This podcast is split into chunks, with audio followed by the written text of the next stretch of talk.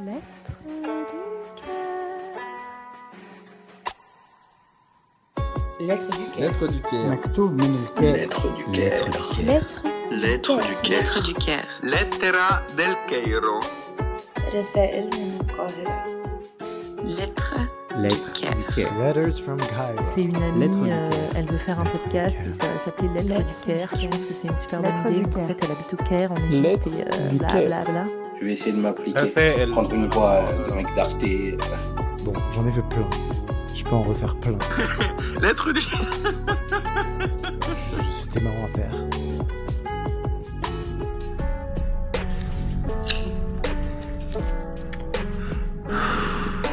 Lettre du Caire.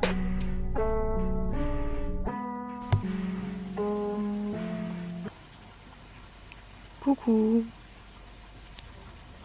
Ça fait un peu plus de deux jours que nous sommes dans le Fayoum et que j'espère trouver un moment propice pour vous écrire. En réalité, je ne me force jamais à vous écrire. Je pense à des choses que je souhaiterais vous dire. Il se passe quelque chose que j'ai envie de vous raconter. Ou bien, je sais que je vais aller dans un endroit comme ici et que j'aimerais vous enregistrer une lettre depuis ce lieu principalement pour la symbolique de l'espace en général. Je suis donc dans le Fayoum, dans le village de Tunis, sorte d'oasis dans le désert à deux heures de voiture du Caire. Petit village de potiers face à un lac d'eau salée dont la rive est constituée de carcasses de coquillages.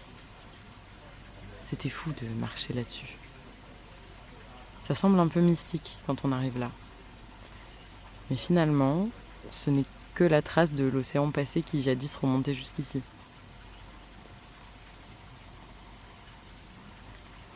Le village de Tunis aussi a une histoire toute particulière.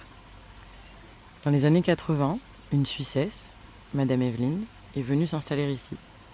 Elle était potière et elle a enseigné la poterie aux gens du village. Et depuis, Tunis est connue pour ça. Les petites rues du village sont parsemées d'ateliers et de boutiques de potiers.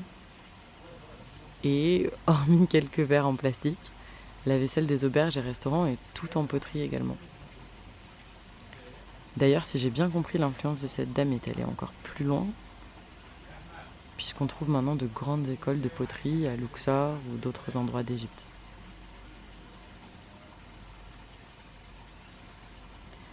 Je suis venue pour la première fois il y a deux semaines, juste à deux, avec M.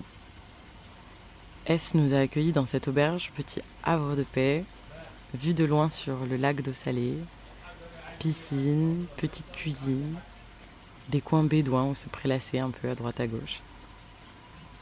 Il nous a dit Ici, j'ai construit mon rêve, et c'est aussi chez vous. Ça donne le ton. Quand j'arrive ici, j'ai un peu l'impression que le temps s'arrête. Il fait chaud, il fait très chaud. La chaleur euh, était un peu accablante ces derniers jours. Mais juste ce qu'il fallait de supportable. On ralentit. On lit, on joue aux cartes. La première action de la journée est toujours la même. Enfiler le maillot de bain et faire un premier plouf. Ensuite, on commande un long café noir, un limon, la boisson, le jus de citron menthe. Et c'est parti. Celui a quelque chose de très particulier en fait. Assez méditatif. Cette fois-ci, nous sommes venus profiter du long week-end avec les copains et copines.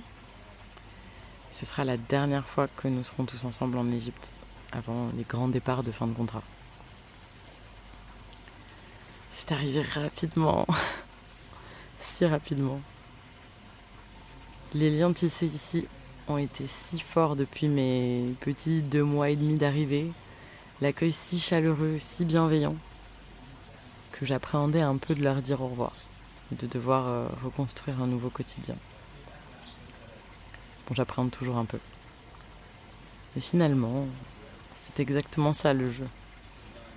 Cet éternel recommencement et reconstruction de la vie sociale que tu acceptes lorsque tu signes pour cette vie loin de ton pays natal.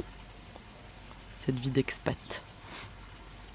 On a beaucoup ri d'ailleurs ce week-end de notre terrible petite phrase d'expatrié.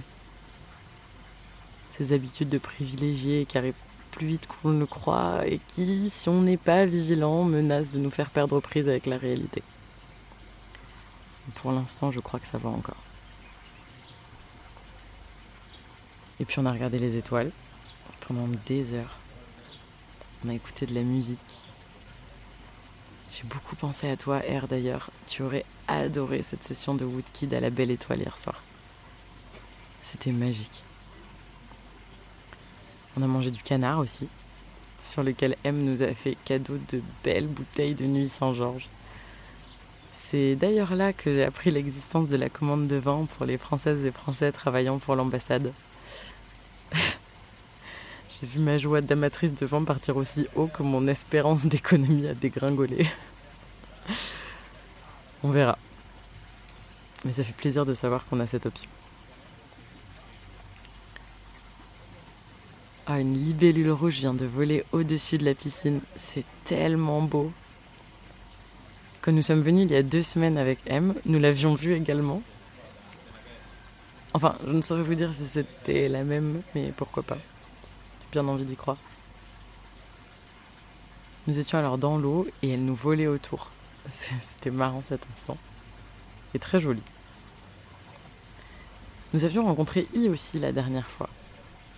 C'est le frère de S qui a créé cet endroit et lui, I, est potier.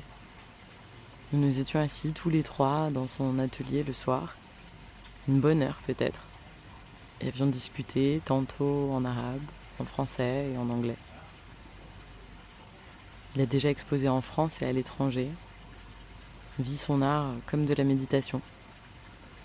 On sentait sa grande sensibilité, il nous a fait rire en nous racontant comment, selon les nationalités, les gens ne regardaient pas du tout les poteries de la même façon.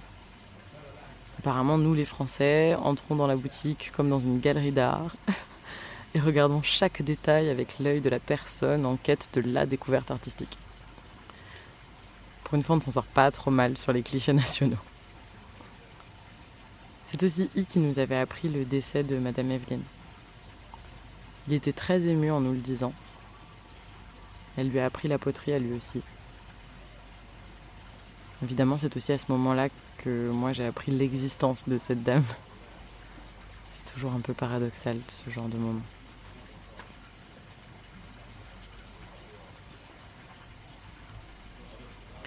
C'est marrant, je parlais avec C avant de venir euh, pour ce week-end au Fayoum et du havre de paix que j'y avais trouvé. Il m'a dit qu'il n'aimait pas du tout cet espace. Peut-être que ça manque d'authenticité pour lui.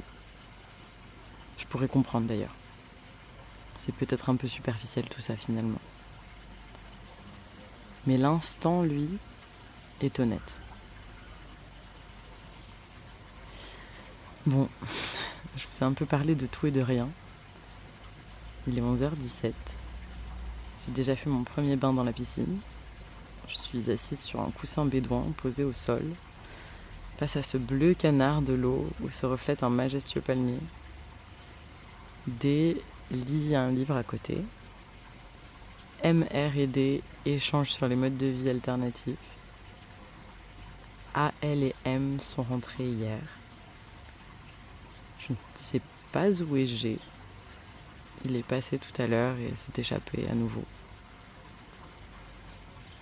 Nous partons dans quelques heures. Ça sent le début de la fin.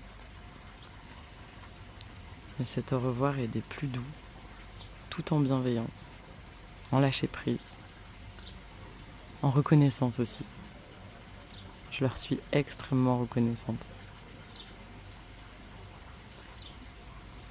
Et puis, ainsi débute l'été.